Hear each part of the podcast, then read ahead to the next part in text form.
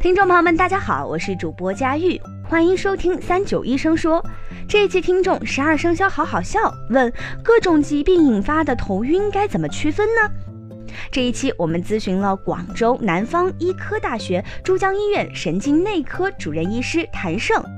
下面让我们一起来听一听谭医生的建议。就是我们神经科的门诊里面的话，大概有百分之十五左右是头晕来看病的就诊的。那么头晕呢，也要到我们神经科先来看看到底属于哪一类的眩晕。那么如果说我跟你讲系统性眩晕，那么内耳可以出现；如果说是需要在内耳看的，这就要到耳鼻喉科去看。其他的大部分眩晕都在神经科看，比如前庭中枢眩晕。多数都是基底动脉供血不好引起的。那么我们神经科呢，可以根据他的情况进行一些治疗，改善循环。他供血好了以后呢，他就能够很好。那么非系统性眩晕呢，也要到神经科进行鉴别。比如说这个病人是一个消化道大出血引起的头呃眩晕，那么我们叫做非系统性眩晕。这个病人以昏昏沉沉这种。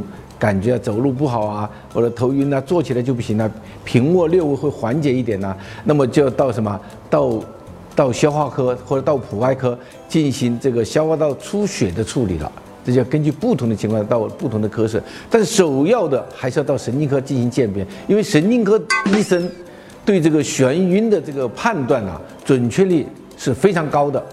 贫血的病人，那么我们就会建议他到血液科去查一下，到底是。为什么会出现贫血？是由于他吸收的少，还是说他是有些人，呃，这个不吃那个不吃，缺铁性贫血。很多人就是由于进食太少，铁元素含的吸收不够。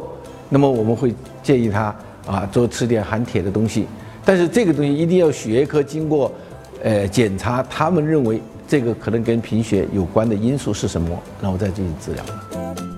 感谢谭医生的回答。如果大家日常有头晕症状，记得及时去医院神经内科做诊治鉴别，及时治疗。